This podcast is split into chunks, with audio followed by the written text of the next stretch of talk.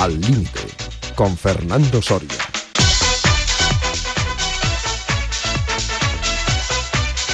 ¿Qué tal, amigas, amigos oyentes de Al Límite en Radio Marca? El tiempo está loco. Este fin de semana bajan, han bajado, están bajando las temperaturas, lluvia también, al menos en Madrid y en gran parte de España. Y es que el tiempo está loco como el deporte, con noticias de todo tipo, buenas, malas y hasta regulares. Pero aquí estamos para comentar algunas de ellas en la tertulia límite, ¿de dónde? De Radio Marca. Y estamos con Víctor Palmeiro en la parte técnica y con una primera comunicación a esta hora de la mañana con Guadalajara, donde se encuentra don Gerardo Cebrián. Don Gerardo, ¿qué tal? Buenos días. Pues, buenos días, Fernando. Efectivamente, viendo que vuelve el invierno. Sí, lo que no sabemos es hasta cuándo, ¿no? Pero bueno pero vamos, es curioso, ¿no? Eh, hemos pasado de ir en mangas de camisa a sacar otra vez los abrigos, que bueno, es lo propio, ¿no? Sí, sí, sí. Vamos a volver locos con esto. Abrigos y paraguas también, por lo menos aquí en Madrid, no sé por ahí por Guadalajara, ¿qué tal? Sí, bueno, ha llovido durante el fin de semana. Sí, ¿no? Bueno, pues ha llovido también la información y vamos a estar aquí para, para, comentar al menos parte de la información deportiva que se ha generado durante la semana. Bueno, vamos a hablar primero de algo bueno, de algo positivo, para empezar con buen ánimo la, la mañana del, del, domingo. El Mundial de Natación de Doha, el secretario de Estado para el Deporte, señor Rodríguez Uribes, que ha dicho públicamente que los resultados son no buenos, sino buenísimos, increíble, de lo mejorcito en este deporte.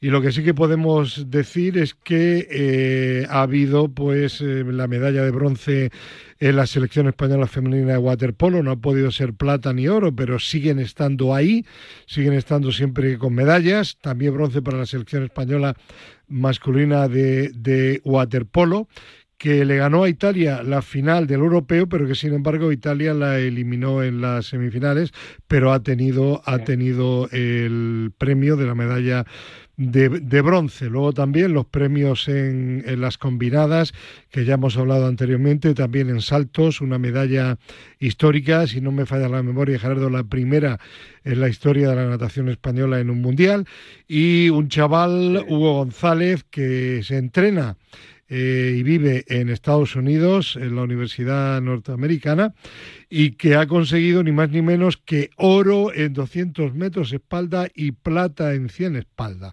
Esto quiere decir que las previsiones para los Juegos Olímpicos de París, pues que son buenas en general eh, para la natación española, pero que también hay que significar, ¿verdad Gerardo?, que hay mucha igualdad en la alta competición y que lo mismo que hemos conseguido una medalla de bronce, waterpolo masculino y femenino, pues igual conseguimos luego plata o oro o ninguna, ¿no? Y que Hugo González, pues que ha tenido un oro y una plata, pues igual luego se queda solo en un bronce. En fin, que hay mucha igualdad, pero de momento las perspectivas son bastante buenas, ¿no? Sobre todo porque, porque es la primera vez que España consigue medallas en, todas las modalidades, es decir, en aguas abiertas. Bueno, sí, perdón, no las he comentado anteriormente, pero también las ha habido, sí. Claro, por eso, en aguas abiertas, en saltos, en la piscina, en el vaso habitual de con las competiciones estándar y en, y en los deportes por equipos. Por lo tanto, para mí lo que significa es que la Federación de Natación están haciendo las cosas muy bien, eh, lo único que seamos conscientes con estas cosas. El vaso ya sabéis que es piscina corta, no son las medidas olímpicas. Los Juegos Olímpicos además son otra historia. O sea, las competiciones que se hacen ahora en invierno son competiciones importantes, pero realmente cuando la gente está en forma y cuando la gente se pone y mm. está al 100% es en los Juegos Olímpicos, pero evidentemente hay que sacar pecho porque los resultados son muy buenos. Bueno, pues vamos a estar al tanto y a esperar que esta, este buen momento de preparación continúe hasta esos Juegos Olímpicos del próximo verano, mes de julio en París, ¿no? Exactamente. Bueno, empiezan la segunda quincena bueno, realmente la última semana de julio y, y luego ya se prolongan dos semanas más en, agosto. Ahí, va a estar, ahí va a estar el, el, el kit de la cuestión de, de ver el momento real del deporte español. Esa es la mejor tabla de medición, los Juegos Olímpicos. Pues sí, pero mejor ir con, con deportistas, en este caso nadadores, en un buen estado de forma y con esperanzas a estar pues con la, con la inquietud de que llegamos con pocas posibilidades. Pero insisto que nadie... Acuérdate. Sí. No, acuérdate de aquel dicho de hace años, ¿no? De, de cuando íbamos a los campeonatos del mundo, a los Juegos Olímpicos, de natación y el chiste gracioso aquel, ¿no? Que bueno. De García, José María García. Eh, sí. que era también muy chistoso, ¿eh? Tu antiguo jefe. Sí, han regresado todos y ninguno se ha, ahogado. Decía, eh, eh, buena noticia. Éxito en, los, en los Juegos Olímpicos de, de natación. han terminado ya las pruebas y podemos confirmar que ningún nadador ni nadadora española se han ahogado. Bueno, pues eh, evidentemente las cosas han cambiado y mucho para bien y eso hay que agradecer. Pero como tú bien dices, prudencia, porque los Juegos Olímpicos son diferentes. Incluso algunos nadadores y nadadoras que no han competido en Doha, pues estarán luego para optar a medallas en los grandes, los principales campeonatos de, deportivos, que sin duda son los Juegos Olímpicos por encima incluso de un campeonato del mundo. Creo que la única diferencia está o radicaría en el fútbol, donde el Mundial sí que está por encima de los Juegos Olímpicos. En el resto de deportes eh, bueno, tenis así, así, en el resto... El tenis. Sí, la, tenis, y fútbol, ¿no? Sí, las primera cita, sin duda, y, y la gran la gran ilusión de los deportistas es tener una medalla en unos Juegos Olímpicos. Además, por un hecho, Gerardo, importante, que los campeonatos del mundo en, en, fútbol sí que son cada cuatro años, pero en otras modalidades, ciclismo, por ejemplo, hay cada año, atletismo son cada dos años, ¿no? Claro, claro. Eh, los Juegos Olímpicos son otra dimensión. Claro, hay menos posibilidades porque la cita, la oportunidad es cada cuatro años. Y, y, porque la gente se prepara mejor. O sea, eh, el, este fin de semana, no, el que viene, vamos a ver el Campeonato del Mundo de Pista Cubierta en atletismo, que es en Glasgow, y vamos a ver la cantidad de ausencias que hay. Claro. ¿Y por qué? Pues porque la gente se está preparando los Juegos Olímpicos. Quieren que y entre medias tiene un campeonato de Europa. Claro. No, y entre medias tiene un campeonato de Europa al aire libre que también es muy importante para los europeos. Entonces la pista cubierta, pues se la han tomado un poco pues de esa manera. Mm. Pero en los Juegos Olímpicos la gente no se lo toma de esa manera. En los Juegos Olímpicos la gente va al 100%. Mm.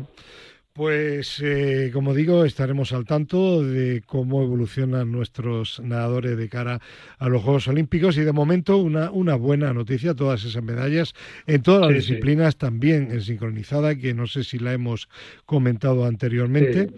Y bueno, vamos con con la segunda buena noticia de la mañana y es que aunque no puede estar en vivo y en directo Chema Uceta hoy, sí que lo hizo la semana anterior, pues tenemos un nuevo audio. En esta ocasión, sorpréndete, bueno, tú ya no te sorprende de Chema Uceta de nada, lo envía desde Estados Unidos. Este es, como es como Willy Foss o como Marco Polo. no para de viajar. Es nuestro ¿eh? Marco Polo particular. Por cierto, por cierto, de aquí quiero enviar un, fuerte abrazo para la familia y para el propio Carlos Bernardos, que ha sido pues noticia para los amigos, noticia eh, no muy buena por un incidente absolutamente ya solucionado, un pequeño incidente de salud. Se encuentra bien, eh, nos ha dado un susto. Carlos Bernardo fue durante muchos años tertuliano, eh, ha sido prácticamente todo en el mundo del rugby en nuestro país, también en el mundo del fitness, en la cadena Go Fit. Eh, está y nos cuentan ya bien, de nuevo con su familia, nos alegramos de ello y desde aquí para Carlos Bernardos un abrazo muy fuerte porque no nos olvidamos de él y de los buenos momentos que ofreció a todos nuestros oyentes de la tertulia, sobre todo cuando hablábamos de rugby. Por ejemplo, Gerardo, él fue, te hablo ya de hace 14 o 15 años, el que contaba lo que luego ha, sido moda, por ejemplo, en el fútbol, ¿no? Y Cristiano Ronaldo sigue utilizando todavía, que era los baños de agua helada, de hielo, después de un partido, ¿no? Los atletas, eh, los jugadores de rugby pues lo utilizaban hace 15, 20 años. Nos hablaba también de la preparación inmensa del rugby nos decía que todos los deportes, el fútbol afortunadamente ha evolucionando también, tenían que aprender los deportes de equipo de, del rugby, porque si parecían superhombres sobre el campo, era porque también tenían unos métodos de entrenamiento pues realmente espectaculares. Sí, sí, eh, conozco bien la trayectoria de Carlos, ya sabes además que el mundo del rugby y el mundo del atletismo está muy unido. eh, también los famosos baños de, agua helada en, el atletismo hace mucho tiempo que se ponen en, práctica y, y, me alegro muchísimo, muchísimo, muchísimo de que todo haya acabado felizmente. Bueno, pues vamos ya, si te parece, Víctor Parmeiro, con ese audio interesante, como siempre, de Chema Buceta. Queridos amigos, eh, como no podré estar con vosotros en la tertulia, os envío este comentario para que no os olvidéis de mí. Ya sé que no os olvidáis, pero por si acaso. Pensaba hablar del nuevo revés de Carlos Alcaraz, esta vez eh, por una lesión en el segundo juego del primer partido del torneo de Río de Janeiro, con el que continúa este revés eh, su racha negativa de los últimos siete meses. Pero bueno, ya lo he dicho todo en anteriores programas y simplemente añadir que o se toma en serio este asunto, en el que cada día parece más claro que el factor mental está siendo enemigo, o asistiremos a un nuevo caso de deportista joven con mucho éxito que se ve superado tanto por la ansiedad que genera el temor a no responder a las altas expectativas de su entorno y del mismo, eh, es decir, temor a, pues eso, a, no ganar cuando todo el mundo espera que ganes, eh, como también eh, se ve superado por lo que parece una mala gestión de sus nuevas circunstancias, dinero, fama, compromisos sociales, etc. No lo digo yo, sino que lo han dicho personas de su propio entorno. Y, en fin, no me sorprende porque este chico está continuamente en actos públicos, anunciando cosas, etcétera, etcétera, y quizá eso pues le está despistando un poco. Perdón por la parrafada, eh, porque no quería hablar de esto. Eh, prefiero hablaros de que la razón, deciros que la razón por la que no estoy con vosotros es porque estoy en Estados Unidos con la selección femenina de fútbol de México en la Copa Oro, eh, que es el equivalente a la Copa América masculina que se celebrará en junio y en la que también espero estar colaborando con la selección mexicana. Y quería comentaros que estoy encantado de trabajar como psicólogo deportivo con unas jugadoras entusiastas y muy disciplinadas que lo están dando todo así como con un equipo técnico muy cualificado. Eh, ambos, chicas y entrenadores, comprenden la trascendencia de lo psicológico y por tanto es muy gratificante poder ayudarlos con mi pequeño granito de arena. Una experiencia magnífica, en definitiva, con un apoyo total al nivel más alto de la Federación Mexicana, que se está volcando con su equipo, algo que enaltece a las deportistas mujeres y muestra el imparable futuro del fútbol femenino y del deporte femenino en general. Eh, cuando vuelva pido que hablemos de todo esto en la tertulia. Y solo diré ahora que no se trata de compararlo con el fútbol masculino, sino de ofrecer a las jugadoras, al igual que a, los las deportistas de otros deportes, de acuerdo con Gerardo, eh, la oportunidad de desarrollar su talento con dignidad. Un besazo para Rosa, que cada día está más joven, por cierto, y un abrazo muy fuerte para Pepón, que también lo está, muy joven, y para vosotros, queridos amigos, tertulianos y escuchantes, también mi más entrañable abrazo. Hasta pronto. Bueno, pues Chema Buceta, feliz y contento con la selección femenina de fútbol de, de México que compite en Estados Unidos. Gerardo. Sí, está contento, está contento Chema y me alegro mucho porque además creo que es un acierto por parte de, de la Federación de Fútbol de México de haber fichado a, Chema porque les va a ayudar mucho. Y eh, respecto a, Carlitos, a Carlos. La semana pasada hablábamos también con, con Iciar Eraña, ¿te acuerdas? Sí. Yo sigo diciendo lo mismo, que mm, tenemos que tener paciencia. y ya está. Y el primero que tiene que pensar en lo que está ocurriendo es, es él, ¿no? Es cierto que en este último torneo es una auténtica desgracia, ¿no? Además, curiosamente, pero, yo estaba pero, viendo el pero, partido. perdona, tuviste el partido, pero viste la semifinal contra el chileno Nicolás Harry. No, no, no, no. Vi el, vi el momento de la lesión nada más. O Ya, sea, pero no, luego, no, él luego compitió en semifinales. Eh, eh, eh, bueno, es que me estoy equivocando. Estamos hablando de, de, de Río de Buenos Aires. no, no. No, no, primero compitió y llegó a semifinales. Aires. Y fue, luego posteriormente en Río en la lesión, efectivamente. Sí que me he liado. Y luego el vio, y luego fue cuando entonces bueno Pero es un lo- cambio de ritmo que, que se va para un lado el, el- le tiran la bola a otro intenta Sí. girarse se tuerce el tobillo bueno pues es mala suerte Pero punto, ¿no? antes, antes de la- esa lesión, que era lo que yo quería comentar también, disculpa, que vi la semifinal frente a Nicolás Harry en el torneo, Sí. que por cierto el chileno perdió luego la final contra el argentino Sí. Facundo eh, Sí, Díaz. pero que no estuvo a su 6, nivel 3 y ¿quieres 4, decir? sí, sí, que, que no estuvo y sobre todo Bueno, hubo momentos Ya. donde se vio claramente eh, en, el, en el set que en la, en la final, en la parte final cuando, cuando pierde, que no, que no estaba eh, seguro de sí mismo, ¿no? Eh, se le vio al chileno que tampoco el chileno es nada del otro mundo, si es un buen jugador eh, de dos metros, pero no es uno de los top ten, ni siquiera top 20, ¿no?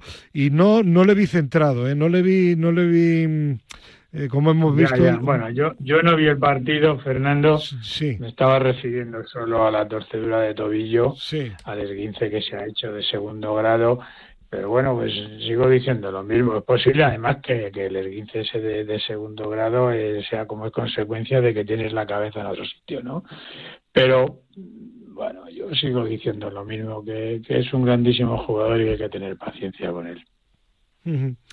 Bueno, pues vamos, vamos a seguir a- adelante y vamos, y vamos a hablar de, de dopaje. Y tenemos una comunicación pendiente, eh, eh, la tenemos aquí, queridos amigos, en el guion, ¿vale? Cuando hablamos de atletismo y dopaje, porque está el mundo del, del atletismo y más que de atletismo, del dopaje en general. Después del, del caso de Mucatir, eh, Gerardo pues está bastante revuelto, diría yo, ¿no? Está revuelto porque algunos deportistas, sobre todo un grupo de atletas, pues a ver, no quiero parecer exagerado, se han levantado en armas, ¿no? Han, han pedido explicaciones al secretario de Estado para el Deporte, a Rodríguez Uribe, y han, han pedido también, eh, bueno, que, que se explique qué está pasando en la CELAT, a la nueva directora, a Silvia Cazón, y bueno, hoy hoy no, el, hoy no que es domingo, el viernes hubo una reunión entre representantes del Consejo de la CELAT y, y un deportista de alto nivel como es Álvaro Martín, el doble campeón del mundo de 20 y 35 kilómetros marcha, eh, porque como todos los oyentes saben, ya lo explicamos aquí el fin de semana pasado, eh, hubo un grupo de atletas muy numeroso, cerca del centenar, que firmaron una carta exigiendo rectitud y exigiendo que, que la CELA se pusiera las pilas porque estaban ocurriendo cosas muy graves. Y bueno, esa reunión eh, se hizo el viernes por la mañana, concluyó con las típicas promesas que se hacen siempre en estas reuniones de que sí, que tener paciencia, de que estamos a- vamos a cambiar las cosas, etcétera, etcétera, etcétera, etcétera. Y bueno, vamos a ver si es verdad y cambian las cosas. Bueno, no. en, en lo que sí tengo que decir es que eh, Silvia Calzón, la nueva Ca- Cazón, la nueva eh, directora de la Sí. CELAT, lleva poco tiempo. Lógicamente es un mundo absolutamente diferente del que ya conocía, que ya ha sido eh, hasta hace Sí. poco secretaria de Estado de, de Sanidad en el Ministerio de Sanidad. Esto también tiene mucho Sí. que ver con la salud, pero claro, estamos hablando de infracciones, estamos hablando de transporte acoso, de dopaje, y hay que darle un tiempo para que ella, pues que, que está mm, eh, eh, conociendo todo lo que hay dentro del organismo, viendo si me han dicho, me han comentado que va a haber cambios, no muchos, pero va a haber cambios, y que se va a investigar todo lo que pudiera estar ahí, pues eh, si es que hay cosas que realmente están, porque no está todavía demostrado fehacientemente, pero si hay expedientes que hay que, que, reactivar, pues me cuentan que, se va a hacer, pero insisto, vamos a dar a esta señora eh, tiempo para que vaya, vaya acoplándose y vaya conociendo lo que tiene y cómo puede utilizarlo para que haya más limpieza en nuestro deporte. Para hablar del atletismo y para hablar del dopaje en general y de toda esta polémica, pues tenemos comunicación telefónica, con, no es un habitual, pero sí interviene de vez en cuando en nuestro programa un gran conocedor del deporte y de la medicina del deporte, Miguel del Valle, presidente de la Sociedad Española de Medicina del Deporte. Don Miguel, Asturias, ¿qué tal? Buenos días. Muy buenos días, ¿qué tal? Así estamos, muy bien. Muy bien, bueno, ¿y cómo se está viviendo desde, la desde la visión de médico del deporte y presidente de la Sociedad Española de Medicina del Deporte eh, todo lo que está sucediendo en torno al dopaje? Eh, hombre, mm, con tristeza, realmente, porque entre otras cosas los médicos del deporte somos, entre otra mucha gente, los que velamos porque, porque todo el estado, porque la salud de los deportistas sea, sea íntegra, que vivan en salud, que, que los, los, medicamentos o los productos que utilicen sean como mucho ayudas ergogénicas sin que tengan nada que ver con, con productos prohibidos o con dopaje. En fin, que, que sí, se, lo, lo, vemos con tristeza y mucho más, pues esta, esta última, bueno, que, que, que están saliendo muchos casos últimamente, no, no en España, ¿eh? en todo en todo el mundo. O sea, pero pero bueno, este caso que nos afecta personalmente el de Catir con un futuro tan tan prometedor, pues pues realmente nos nos nos sacude duramente, sí. Eh, eh, ¿Realmente mm, piensa que, que mm, hay muchos más casos en el deporte español, y no hablo ya solo de atletismo, como se lleva comentando en los últimos meses, de los que han salido a la palestra o no? Pues no, sinceramente pienso que, que, que, que, no. O sea, ahora mismo la mayoría de los, de los deportistas son íntegros, tienen, tienen muy claro, bueno, y de hecho este comunicado, que bueno, en parte lo entiendo y en otra parte no, de estos 78 eh, atletas, eh, bueno, que están, bueno, un comunicado en contra del dopaje, pues me parece muy bien. Eso quiere decir que, que están muy atentos, que saben lo que quieren y que quieren apartarse y apartar a todo el mundo que está relacionado con el dopaje. Y esto lo dice muy claramente pero es más hoy día por ejemplo pues pues eh, deportes con, que en otra época pues pues bueno estuvieron muy implicados como podía ser por ejemplo el ciclismo. Hoy día el ciclismo es un deporte eh, pues muy limpio o sea que, que, no el, el dopaje está en decadencia y, y, sobre todo en, lo que es el deporte de alto nivel, por supuesto. Mm, pero mm, ¿no será también que el dopaje, como ha sucedido siempre históricamente, o los métodos, los sistemas de dopaje van por delante de los sistemas para detectarlos? Sí, bueno, eso es posible, claro que sí. Eso siempre ha ocurrido y estará ocurriendo, no digo que no. Eh, pero bueno, esos casos, yo estoy hablando de los casos que, que se detectan o que se pueden detectar los que todavía no se pueden detectar, pero también tenemos que tener en cuenta que los laboratorios de control antidopaje cada vez están más al tanto, realmente pues, pues detectan mucho más rápido que antes cualquier producto o cualquier sustancia prohibida y, bueno, es muy difícil eh, pues, pues sintetizar, sintetizar cualquier producto del tipo que sea y que, y que pase mucho tiempo sí que los laboratorios lo puedan controlar. O sea que, que hoy día, y además hoy día, pues, pues además tenemos otra, otra ventaja, que es que, que es que las muestras se conservan, con lo cual a lo mejor no te pillan hoy, pero te pillan dentro de dos años. Claro. al final estás, estás cazado. Eh, un tema que sí es muy de medicina deportiva y, ya eh, invito a Gerardo Cebrián para que también intervenga, opine o le pregunte a Miguel de Valle lo que considere necesario. Eh, lo que le te voy a preguntar ahora es muy muy de, medicina deportiva. Se quejaban algunos atletas de que en el caso de Moukatir, que cuando en, en periodos tan cortos de tiempo hay unos avances de marcas espectaculares, que eso no es normal, que eso en el deporte de alta competición no, no, no sucede por métodos naturales. Efectivamente, hombre, nunca se sabe, puede haber algún caso de un deportista o una deportista que tengan una genética extraordinaria, ¿no? Pero si no es así, todo eso da que pensar. Bueno, Pregunto. Mm, sí, sí, sí, sí, es cierto. O sea, normalmente eh, los deportistas evolucionan y la evolución se va viendo, se va, van progresando con sus marcas, etcétera. Es cierto, pero bueno, no podemos juzgar a un deportista porque de, repente pues sus marcas suban suban porque puede ser por muchos motivos. Puede ser porque ha cambiado el sistema de entrenamiento puede ser porque haya cambiado, ha cambiado de entrenador porque ha cambiado la dieta pueden ser por muchas circunstancias. O sea que, que no no eso no eso son bueno sí son mitos son cosas que, que se pueden pensar eh, pero pero no no hay que hay que basarse hay que basarse en pruebas científicas claras y no en y no en este tipo de, de, cosas que sí que dan que pensar pero pero nada más. Precisamente por eso para eso están los controles no Gerardo. Bueno a mí me gustaría pensar que efectivamente el, dopaje la lucha antidopaje va, va a acabar con el dopaje o va pero tengo muchas dudas. Eh, tengo muchísimas dudas. Es cierto que están cayendo deportistas, sobre todo en, África, concretamente en Kenia y sobre todo atletas especialistas en largo rendimiento, como es carreras de maratón.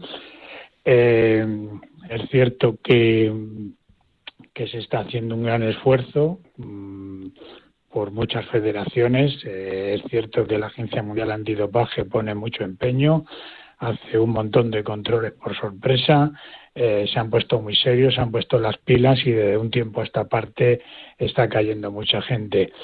Pero mm, yo creo que algo pasa, algo pasa en el mundo del deporte porque hay cosas que, aunque no se puedan demostrar científicamente, son palpables. Eh, no puede ser que de la noche a la mañana un atleta, o vamos a hablar de atletismo, que es el deporte que yo conozco, que habitualmente corre, no sé, el 1500 en una marca de 3.45, a los dos años esté luchando por, una final olímpica y haga marcas de 3.30. Y no estoy hablando solamente de, de, Mocatir, estoy hablando también de, deportistas de, de otros países. Entonces pasa algo y, lo que han hecho los atletas españoles en este caso ha sido precisamente pedir explicaciones porque desde el organismo que tiene que velar por los intereses de los deportistas en España en materia antidopaje, pues según su criterio están haciendo las cosas mal. Se habla de mm, casos de atletas y deportistas eh, que han dado positivo y los expedientes están en los cajones. Eh, se sabe que hay deportistas con, con pasaporte biológico adverso que están en los cajones y el viernes concretamente se supo que el mismo caso de Mocatir, eh, por el mismo caso de, de, Mocatir hay varios deportistas españoles eh, que tienen también tres advertencias, tres faltas en un año, a, o sea, no, no, han, no han acudido al control en tres ocasiones, o cuando ha ido el controlador no han estado, y resulta que eh, tampoco se ha dicho. Entonces, mm, a mí mm, me da la impresión, mm, visto ahora desde donde la oposición, desde la posición que ocupa, pero también de, otra posición que ocupé en, otros tiempos, de que pasa algo, hay algo que no funciona. Eh, y concretamente en España, mm, siento ser tan claro, eh, deberíamos estar escarmentados ya. Ocurrió con la operación Puerto, de la que nada se supo, ocurrió con la operación Galgo, de la que nada se supo, y ahora resulta que sabemos que mm, no es que los deportistas españoles no den positivo, es que mm, si dan, mm, están en algún sitio, en algún cajón desastre. A mí realmente me preocupa. Eh, como presidente de la Sociedad Española de Medicina del Deporte, Miguel del Valle, ¿qué, piensas tú de, lo que acaba de comentar Gerardo? Bueno, bueno, hola, buenos días, Gerardo. Eh, bueno, Eh, no sé, no, vamos, no me, vamos, yo, yo personalmente esas acusaciones, mm, bueno, no sé si serán ciertas, yo no me las creo, de mano no me las creo para nada. No creo que hoy, si eso ocurrió en otros tiempos, pues posiblemente, pero no creo que hoy eh, haya expedientes eh, en los cajones de, por ejemplo, de la CELAD o de algún, vamos, de los métodos de, de, quien se dedica a hacer los controles de dopaje. No me consta y por eso digo que, por eso que el comunicado sí está, reconocido por el no no que está reconocido por el propio José Luis Terreros eh, de que hay cinco casos todavía sin bueno pero también Gerardo Gerardo no no no, no, eh, Gerardo también explicó ha reconocido ha reconocido él ha dado dos nombres que son Abdelaziz Merzugi y Amir Ben Daoud, que son dos corredores de, maratón, y dice que todavía hay otros cinco. Sí, pero que, pero, pero, pero no quiere decir que estén los expedientes guardados en los cajones. No, efectivamente, no, no, no. Sí, eh, Gerardo, están guardados en los cajones. Tendrían que estar sancionados pero no están. No es que eh, yo lo. son casos del año 2020. Escúchame, lo que yo sé no es que se trate de que sanciones que no se han puesto, sino que son expedientes que están pendientes también de ciertas decisiones judiciales. Por ejemplo, lo del tema del pasaporte biológico, si puede ser una prueba o no suficiente para sancionar a un deportista. Eso no es así. Yo te digo que sí. por lo que pues yo, sé. Pero bueno, pues pero yo, respeto, yo respeto tu opinión y tú respetas la mía. Yo, yo, desde luego, yo desde luego no participo para nada de, esa de esa opinión, porque no deja de ser una opinión, porque no hay pues ninguna prueba de que haya expedientes guardados en ningún, en ningún cajón. Desde luego, son expedientes que están abiertos, están abiertos y no se sabe lo que eso pasará. Es, Eso es, Gerardo, cree, créetelo, créetelo. Que lo que, yo sí que, lo que, yo no me hagas convulgar con ruedas de molino. Pues ni a mí tampoco. No me lo creo porque sé que no me lo creo porque sé que no es así. Bueno, pues yo te digo, yo te digo, que no es así, yo te pues digo, que, yo te digo que sí. Y el problema, lo que pasa, pero déjame que explique mi, mi, mi razón y por supuesto que no quiere decir que, que, yo la lleve. Yo tengo eh, confidencias de personas de dentro que me han explicado y lo estoy contando que son expedientes, como bien dice Miguel del Valle, que están todavía pendientes de ciertas decisiones judiciales. Lo que sí que pienso, y lo digo, es que desde la CELAD tendría que haberse eso dado a la luz y haberse comentado, señores, hay una serie de expedientes, no podemos dar nombres, porque claro, no se puede dar nombre de alguien que no eh, se puede todavía sancionar o que si se le sanciona es muy probable que posteriormente la justicia levante el castigo como es el tema del pasaporte biológico. No, eh, pero es que además, además, además ahora mismo existe un organismo independiente que es que es el comité sancionador que es el que realmente toma la decisión final. O sea, que ni siquiera es la CELAD la que toma la decisión de sancionar con tanto tiempo, con tantos meses, o, que toma la decisión de, por ejemplo, eh, poner una medida provisional de suspensión, sino que la última palabra la tiene el comité sancionador que es un órgano independiente. Independiente es totalmente independiente de lo que pueda ser pues el, director de CELAD, o en este caso la directora, Silvia Gazón, o cualquiera. Y ese organismo es el que realmente toma la decisión final, independiente, repito. Y, pero entonces, y a ese organismo posiblemente estos expedientes que, que comentáis, seguramente que no han llegado no han llegado todavía, porque están porque están posiblemente donde sea en vía judicial o estén estén en algún en algún sitio y todavía no han llegado. Le llegarán. No hay no hay cierta polémica por el tema de decisiones judiciales con el pasaporte biológico es complicado el tema del pasaporte efectivamente efectivamente es complicado el tema del pasaporte biológico. Aquí en España creo, eh, corrigen. Fuera no, pero yo creo que en España. Que no, vamos a ver, se modificó en, la, última, ¿no? Pero es que crees, crees, crees, Fernando, y vamos a ver. Hay, en la última. Eh, sí, En la última, eh, en el último decreto aprobado por el Congreso, eso ya está corregido.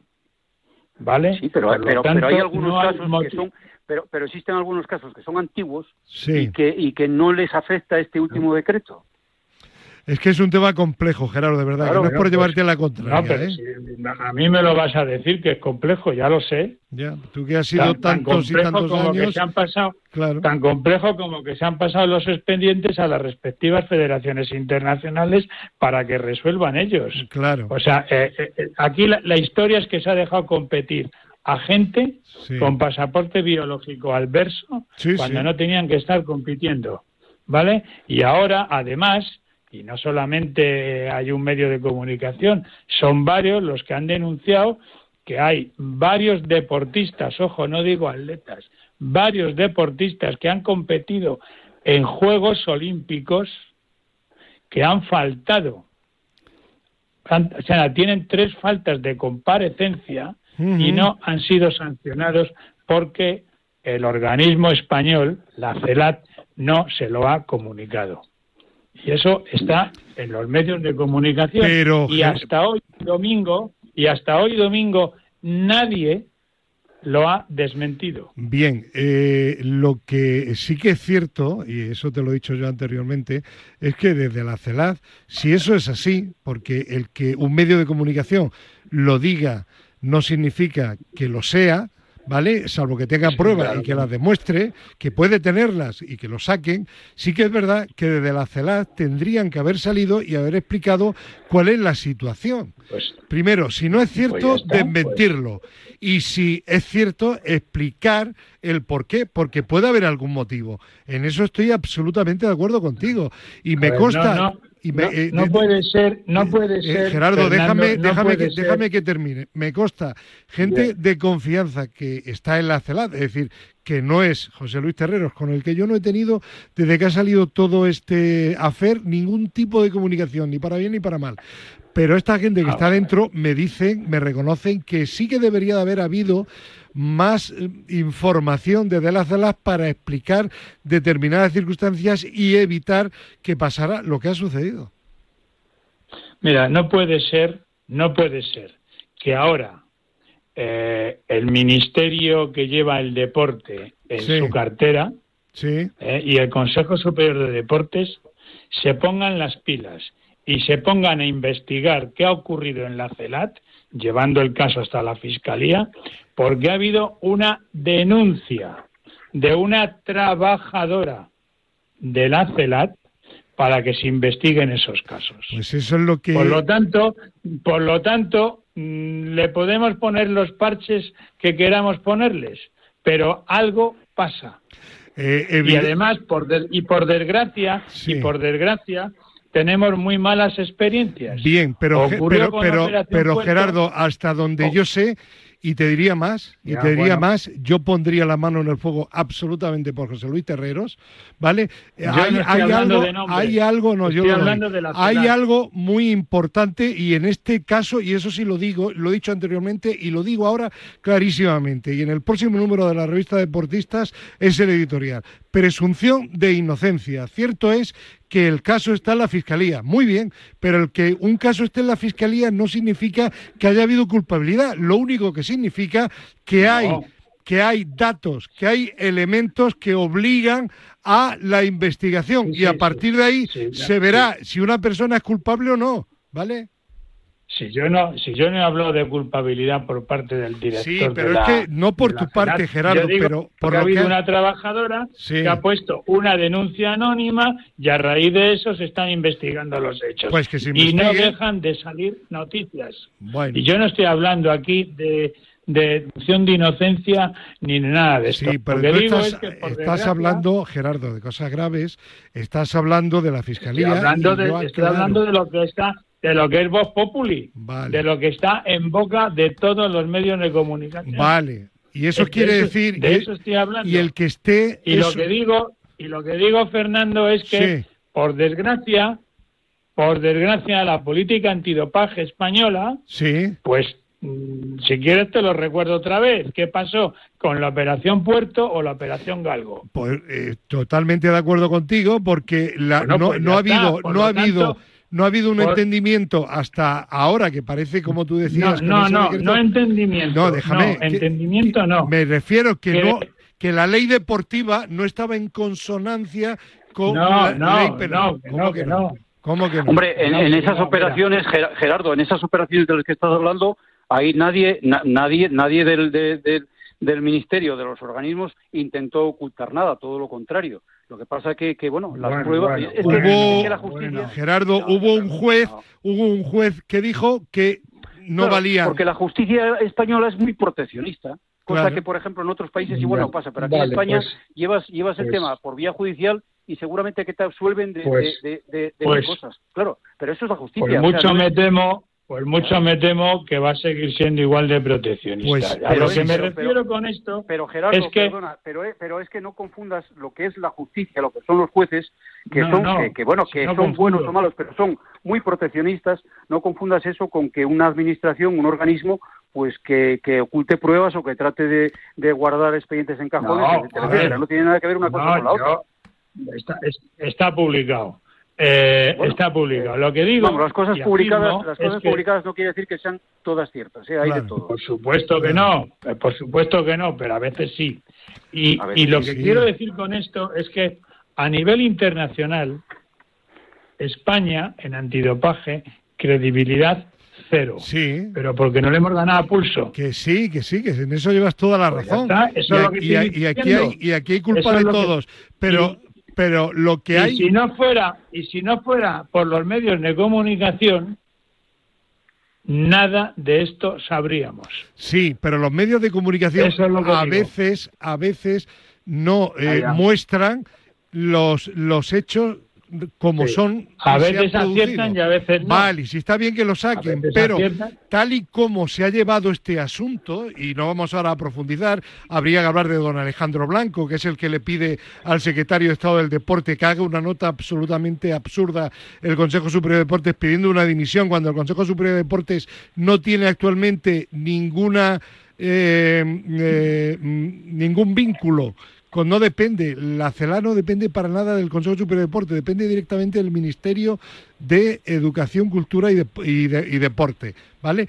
Y hacen una nota porque se la pide Alejandro Blanco al ministro. Y tal y como se ha hecho todos los medios de comunicación, como han ido saliendo, que luego los propios medios han ido eh, echando marcha atrás y el caso eh, concreto es aquí en nuestra casa, por ejemplo, en marca.com, con algunos temas, hay otros que hay todavía que investigar y que aclarar, da la impresión de que todo el problema es que había un señor, el director, que estaba tapando una serie de casos. Y eso es absolutamente incierto.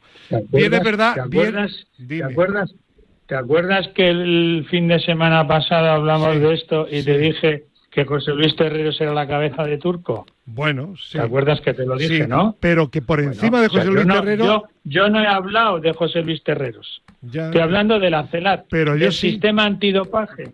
Antes a EPSAT. El sistema en España... el, sistema en España, estoy de acuerdo contigo, no termina de funcionar todavía. Pues ya está. Vale, sí. Pues ya está. Sí. Pero es que llevamos, es que llevamos así mm, desde que se inventó Demasiado tiempo, sí. Demasiado tiempo, que sí, que sí. Bueno, pues ya está. Entonces, vamos a ver que la historia no ha terminado, ¿eh? Por supuesto. Seguirán saliendo cosas. El tiempo pondrá cada uno en su sitio.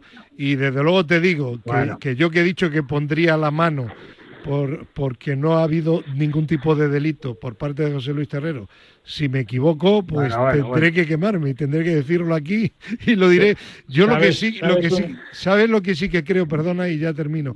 Que la fiscalía lo que debe hacer es investigar e investigar rápidamente, no como en este país sucede que los, los expedientes se acumulan y se pues van acumulando. Pues me estás dando la razón. Bueno, pues pero, pero, pero, y, además y además el, y, Miguel y Miguel mm, Claro, la justicia en España es muy garantista, muy proteccionista. Bueno, pues ya está. Sí, sí, la habéis dejado muy claro. Bueno, está. pero, pero, mira, te, voy a, te voy a, claro, es muy garantista mientras que puede. Eh, en, en, en, diciembre del, del 21, o sea, casi el 22, que es antes de ayer, fue cuando se, cuando salió adelante la ley la ley de orgánica de la lucha contra el dopaje en el deporte. Eh, esa ley e, esa ley no existía, era fundamental con esa ley ya se pueden hacer otras cosas, porque es una ley que, bueno. Y tú, y, Miguel, ¿y tú consideras que sabiendo lo que se sabía de que no se podía aplicar el, el, el pasaporte biológico ¿eh? tardaran más de cuatro años en aprobar esa ley?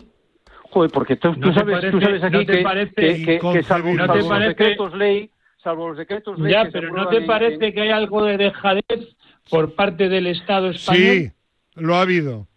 Entonces, pues es que, a ver, si yo no estoy contra nadie, estoy diciendo que el, que el sistema no ha funcionado y, que todavía no funciona del todo. Sí.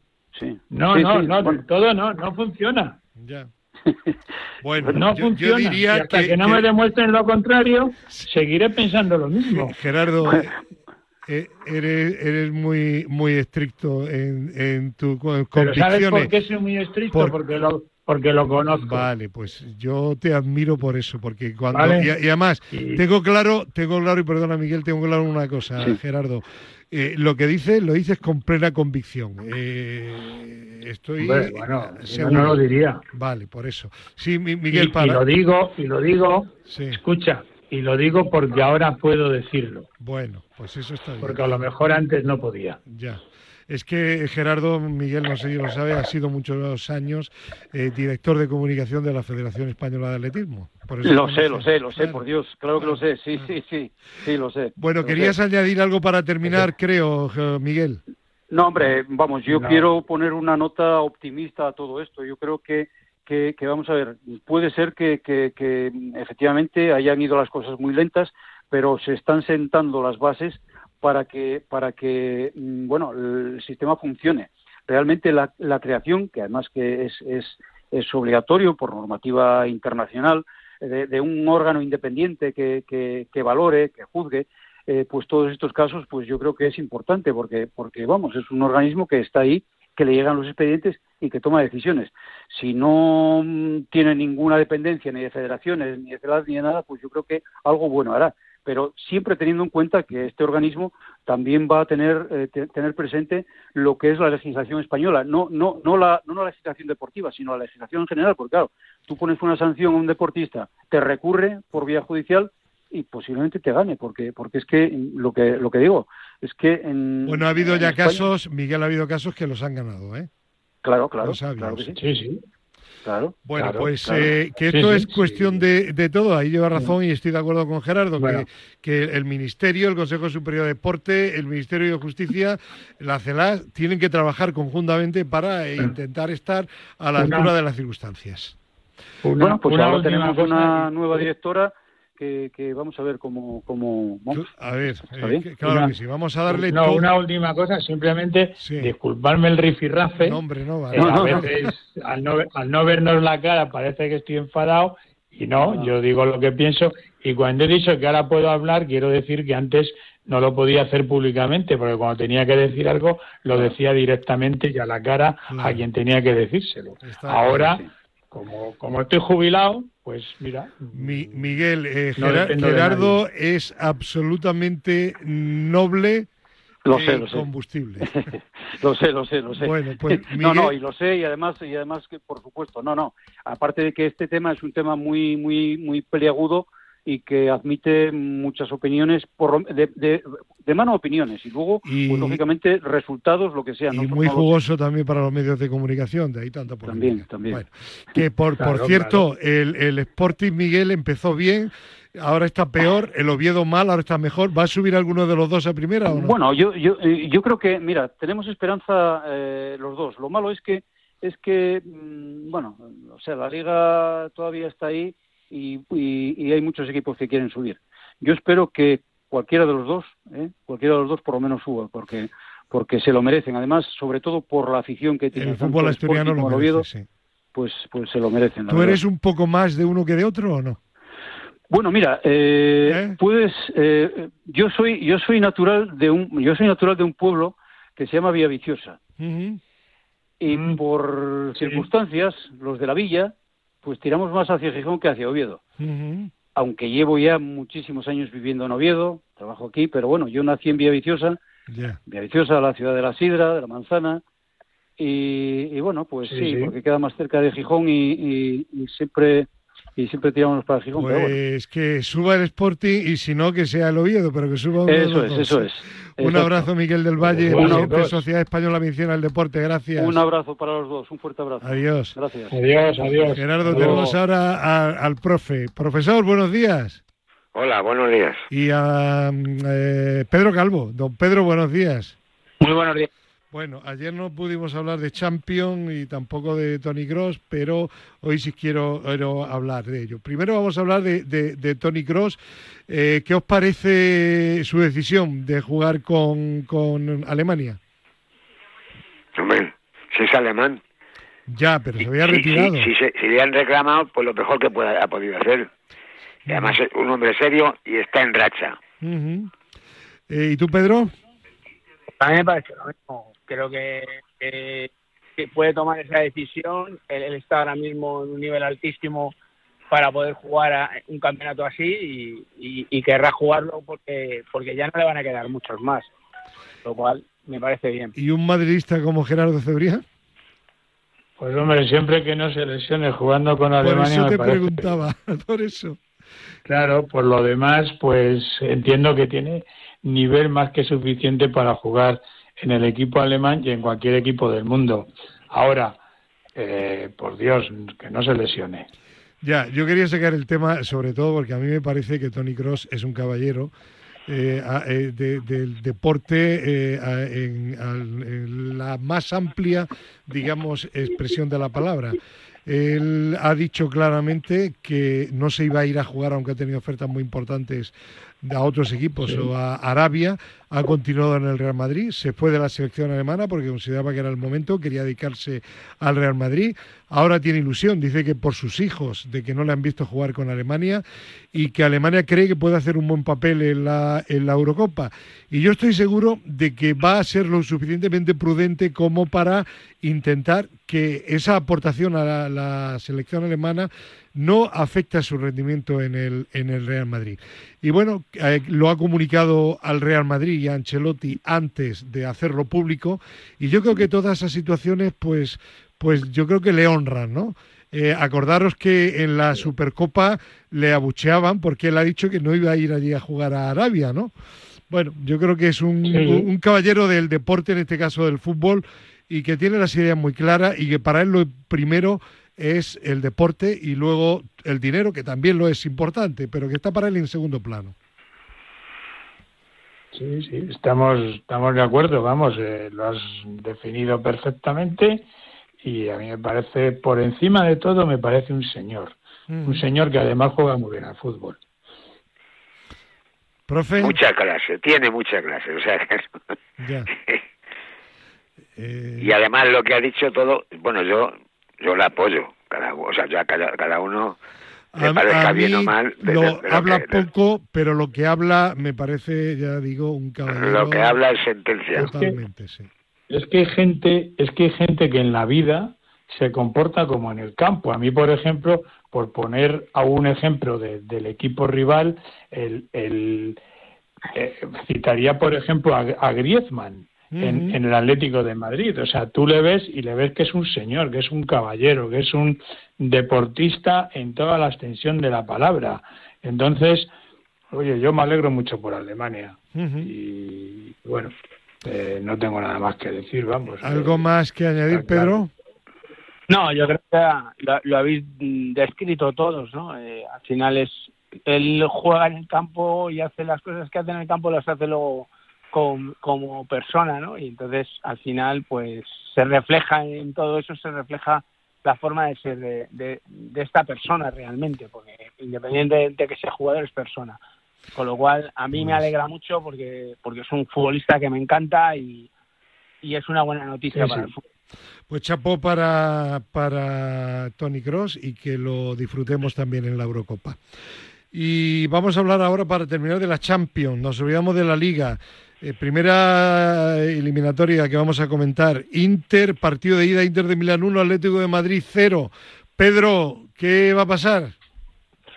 Hombre, pues no voy a decir que está fácil. No es fácil porque para mí ahora mismo el Inter, junto con el Madrid y el Manchester City, son los equipos más fuertes. Y además lo pude ver el otro día y sin hacer un fútbol bonito, porque el Inter no hace nunca un fútbol bonito, pero es un equipo súper peligroso, muy ordenado y, salvo los errores que cometió el Atlético de Madrid, me pareció que, la eliminatoria está muy compensada. El Atlético de Madrid no estuvo mal en el partido. Es verdad que el Inter para mí estuvo un poco fue un poco superior en ciertos momentos, pero el Atlético de Madrid estuvo muy bien en el partido. Lo que pasa es que bueno, hay errores que la Champions no te permite. La vuelta, pues eh, pongámosle ese balance a favor del Atlético de Madrid en casa, pero al final el Inter le vale el empate. Sí, Con lo cual, ojo. Y, ojo que al Inter cuesta mucho marcarle, ¿eh? Por eso. No, pero no es tanto marcarle, sino que, eh, al rival, el rival tiene un 66% más estadísticamente de poder eh, pasar. Entonces, bueno, eh, pongamos, hagamos como el Madrid, ¿no? Que, el Metropolitano sea el, el que tire del Atlético de Madrid, que es la única la única esperanza que queda. La eliminatoria está igualada, ¿eh? no, no voy a decir que está super, muy superior para el Inter, pero sí que es verdad que el resultado... Ligera, ligera ventaja para el Inter de Milán, porque va ganando 1 a 0, evidentemente. Profesor, ¿usted qué opina? O, Gerardo, tú me da igual. lo estáis diciendo todo. Lo estáis diciendo todo. El Inter es un equipo que le darán poco, le darán pocos goles porque trae una lectura de, vamos, una, una, una clase o una forma de, forma de ser de, de los tiempos de, de Elenio Herrera. Equipo muy muy compacto. Ah, y se queda atrás, y que no se sale, sale muy bien, y son cosas que, que no, se, no se olvidan. Gerardo, ¿qué vas a hablar tú? Yo, pues yo creo que esos partidos se le van muy bien al Atlético de Madrid. También, porque, no sé es una, clase parecida, pero no, no. No, yo no sé por qué, pero... Mm, Tú eres optimista. Sí, yo creo que, que con, con, a ver, con dificultad, peleándolo, pero yo creo que va a sacar la eliminatoria adelante el equipo de Simeone. Bueno, pues esperemos que, sea así. No me preguntes por qué, porque no lo sé. Esperemos que, no te equivoques. Para eso eres nuestro oráculo del sábado y también de domingo. Y el otro partido de la segunda vuelta de, octavos, Nápoles 1, Barcelona 1. El Barça estuvo por delante, pero luego al final la, empataron los napolitanos. Pedro.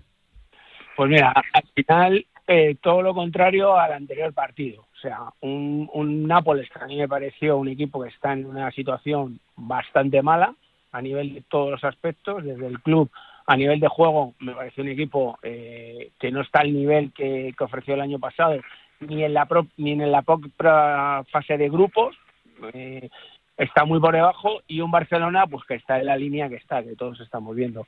No hizo nada del otro mundo se puso por delante parecía que tenía el partido controlado y dominado, pero, pero al final eh, le pasa factura lo de siempre. Entonces, yo es otra eliminatoria que no la tengo mm, nada clara para el Barcelona. ¿eh? Aunque el rival, el rival está mal, pero es que el Barcelona no te puedes fiar de él. Profe, ¿usted se fía del Barça o no? No, yo del Barcelona me fío. No. Yo que me, yo creo que me fío, que me fío. Se fía, sí. Que creo que, que parece que es que ya lo vengo diciendo muchos días, que el Barcelona tiene un equipazo. Si luego no lo saben orientar, ven, mirando nombres de futbolistas ahí. Vamos, no sé lo que hay que hacer. Hombre, pues acoplarlos como está el Inter de pues Milán, que jueguen como bloque, ¿no? Buscar un entrenador que tendréis por ahí y, y ponerle, y ponerles a, que jueguen, a que jueguen, a que crean fútbol. Eh, Gerardo, como esto no es la Liga, sino que es la Champions, para que el año que viene pueda haber más equipos españoles en Champions, porque va, se va a aumentar el, cupo para el futuro. Eh, Sé bueno y desea que el Barça siga adelante, hombre. ¿eh? al enemigo, al enemigo ni agua. No, hombre, no. ¿Eh? Pero en cualquier caso, a ver, debe pasar el Barça. Sí. Pero también estoy de acuerdo con Pedro en que si me tuviera que jugar el dinero preferiría no apostar, ¿eh? Ya. Porque estando el Nápoles como está, que sea capaz en un partido que tenía dominar el Barça de empatarle, mm. yo y, que a punto estuvo de ganarle. Sí, sí, claro. Eh, entonces, es que no me fío. Y igual que te digo que, que, joder, que además quiero que pase el Atleti y que además creo que es un es una eliminatoria que va a ser muy dura, pero creo que la va a pasar, es que del Barça no te que no me fío. Bueno, pues vamos a, esperar que esa desconfianza no se transforme o no influya negativamente en el Barcelona y que se clasifique para que haya un equipo español más en cuartos de final. Pues no queda tiempo para más. Que, pues nada, que, nada, que pues hasta la semana que viene. Gracias a Víctor Palmeiro. Sigan en la sintonía de Radio Marca y volvemos la semana que viene, sábado y domingo. Gracias. Adiós. adiós.